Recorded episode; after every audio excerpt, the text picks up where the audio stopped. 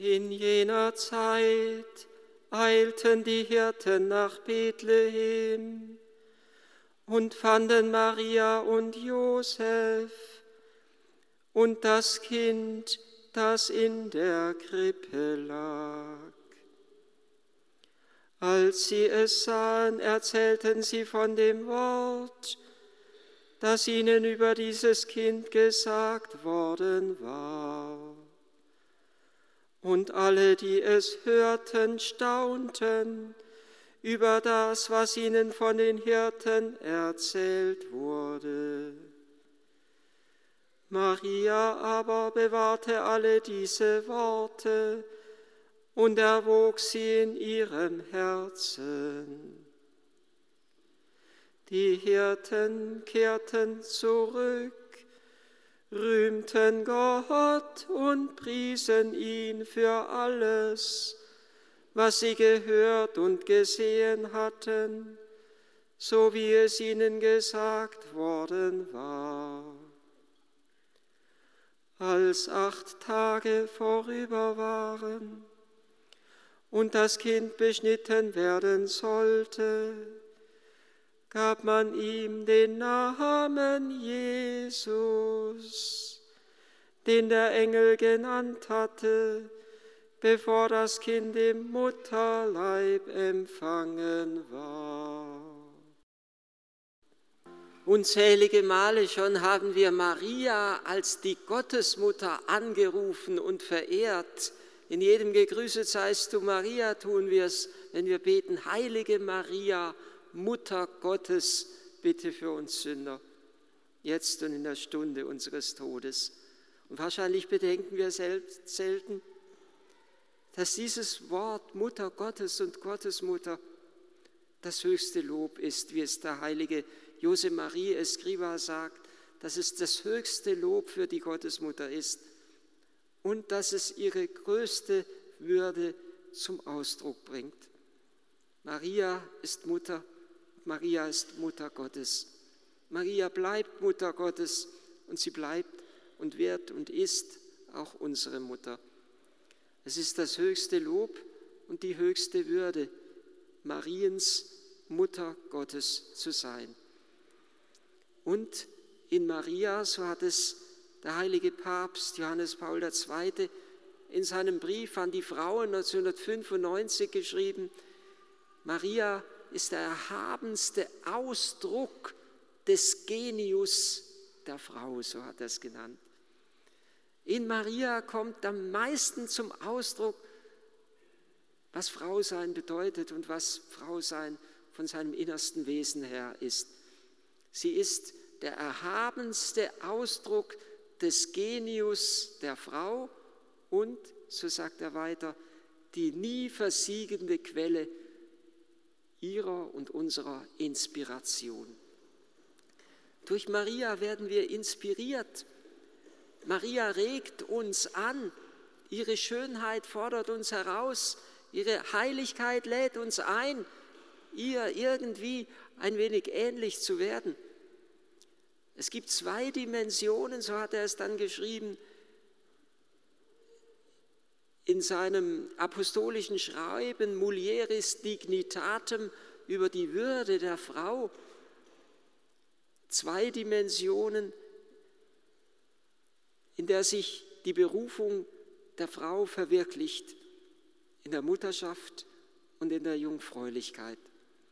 Und heute, am 1. Januar, sind wir eingeladen, ganz besonders über die Mutterschaft der Gottesmutter nachzudenken denke ab und zu noch daran, als unsere Gemeinschaft noch sehr jung war, einige Jahre erst bestanden hat und die erste Niederlassung gegründet werden sollte in Kempen im Niederrhein, wo, wo Thomas von Kempen geboren ist und der die berühmte Nachfolge Christi geschrieben hat. Er war auch Augustiner Chorherr aus diesem Grund. Es war der Anlass, dort eine Niederlassung zu gründen.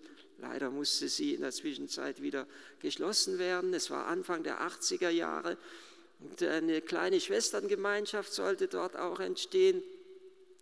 Eine der Schwestern, es war Schwester Gertraud, sie war schon betagt, sie kam schon im Rentenalter, als sie nach Maria Bronnen kam. Sie hat früher im Postamt gearbeitet und dann noch einige Jahre in meiner Heimatgemeinde auf dem Pfarrbüro. Daher war ich mit ihr auch besonders verbunden und sie sollte dorthin versetzt werden. Und es hat ihr eigentlich gar nicht gefallen, dorthin versetzt zu werden, äh, weil sie einfach gerne in Mariabronnen war. Und als sie dann die damalige Oberin gefragt hat, was soll ich denn dort? Wieso schickst du mich dahin? Was soll ich denn dort machen? Hier habe ich doch meine Aufgabe. Und da gab ihr die Oberin zur Antwort, du sollst den Schwestern dort in der Gemeinschaft Mutter sein. Und dieses Wort hat sie mit ihrer Versetzung versöhnt. Und sie hat damals gesagt, eine schöne, aber auch große Aufgabe. Und da kommt zum Ausdruck, dass Mutterschaft natürlich beides ist. Dass Mutterschaft eine leibliche, aber auch eine geistliche Dimension beinhaltet. Und Maria verwirklicht beide Dimensionen in vollkommenster Weise. Ihre leibliche Mutterschaft bei der Geburt Christi. Und dann wird sie ausgeweitet, diese leibliche Mutterschaft, in eine geistliche Dimension hinein. Jesus sagt ja dann schließlich, als seine Mutter und seine Verwandten zu ihm kommen zu ihm sagt, deine Mutter und deine Brüder stehen draußen und sie wollen dich sehen und Jesus sagt, wer ist meine Mutter und wer ist meine Brüder? Er sagt, das sind meine Mutter und meine Brüder, die den Willen Gottes des Vaters erfüllen. Wer den Willen meines Vaters im Himmel erfüllt, der ist mir Bruder und Schwester und Mutter. Wenn wir den Willen Gottes tun, werden wir sozusagen zu mütterlichen Menschen. Dann werden wir zu gütigen Menschen, zu barmherzigen Menschen. Und Jesus weitet noch einmal die Mutterschaft Mariens aus unter dem Kreuz, als er dem Lieblingsjünger Johannes die eigene Mutter Maria zur Mutter gibt und zu ihm sagt, sieh da deine Mutter. Und Johannes nimmt Maria zu sich und Maria sorgt fortan in mütterlicher Liebe für die Kirche.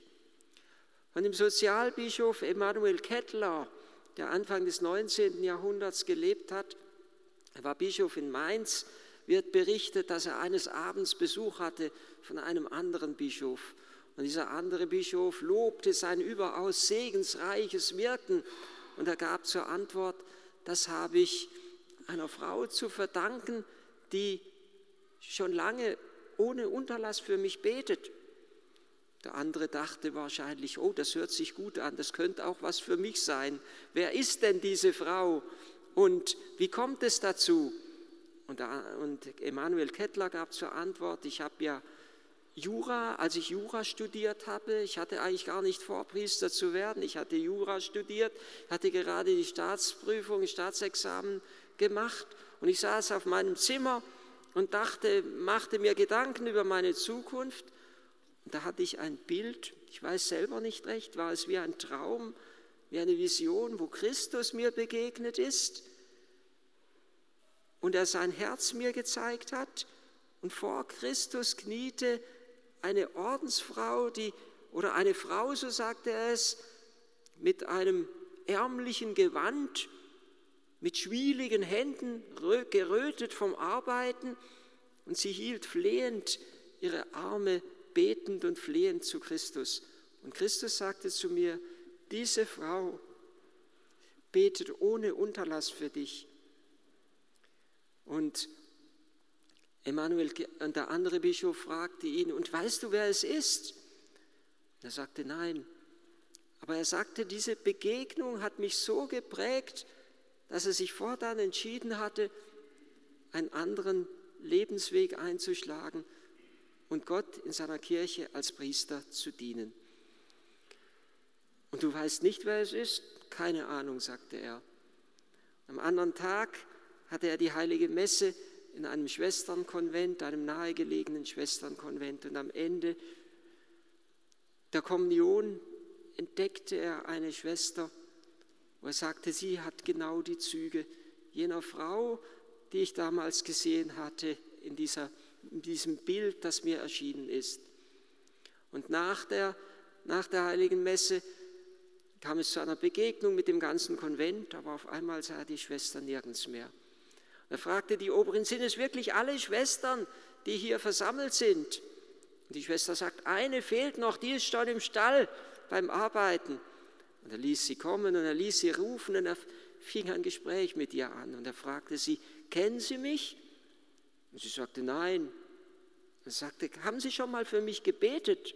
Und sie sagte, nicht, dass ich wüsste. Er sagte, Sie haben sicher eine schwere Aufgabe. Und sie gab zur Antwort, ach, ich würde nicht sagen, dass es eine schwere Aufgabe ist, aber manchmal ist es mir schon zuwider. Aber ich opfere dann Gott immer diese Aufgabe auf für irgendeinen Menschen, für den er es eben brauchen kann. Und er gab zur Antwort, wissen Sie, ob Ihr Gebet Frucht gebracht hat, ob es irgendwie Erfolg hatte? Und sie sagte genau, sie sagte noch dazu, und ah, das genauso mache ich es auch abends in der Anbetungsstunde, die ich Gott darbringe für irgendetwas, für irgendjemand, für den er es brauchen kann. Er fragte sie dann, welche Andachtsform pflegen Sie besonders? Wie beten Sie besonders? Und sie gab zur Antwort, ich verehre ganz besonders das heiligste Herz Jesu. Und er sagte, wie alt sind Sie? Sie gab die erstaunliche Antwort und sagte, 33. Und er fragte sie, und wann sind Sie geboren? Es war genau an dem Tag, an dem er sich bekehrt hat und sich entschieden hatte, Priester zu werden. Gott hatte das Gebet, so sagte er später, dieser Frau schon im Vorhinein angenommen für ihn und in ihm fruchtbar werden lassen. Das ist geistliche Mutterschaft. Und er fragte sie dann eben, haben Sie eine Ahnung, ob Ihr Gebet, Ihr Opfer irgendetwas gebracht hat oder es Erfolg gebracht hat? Und sie sagte, nein. Und er sagte, wollen Sie es wissen? Und sie sagte, nein, es genügt, wenn es der liebe Gott weiß. Und dann legte er ihr die Hände auf und segnete ihr Arbeiten, ihr Beten, ihr Opfern. Und er betete ganz besonders für sie, dass sie einmal eine glückliche Sterbestunde hat. Das ist geistliche Mutterschaft, wo ein Gebet eines Menschen, die Hingabe eines Menschen Frucht bringt, nicht nur in leiblicher Form, sondern auch in geistlicher Form. Und Maria, und gerade an diesem Beispiel wird uns deutlich, wie Maria nicht nur eine leibliche Mutterschaft, sondern eine geistliche Mutterschaft ausübt. Sie betet ohne Unterlass für uns. Und unter dem Kreuz hat sie sich mit Christus vereint, Gott dargebracht. Und das ist uns zum Heil und uns zum Segen geworden. Heute, am 1. Januar, feiern wir sozusagen ihren Muttertag.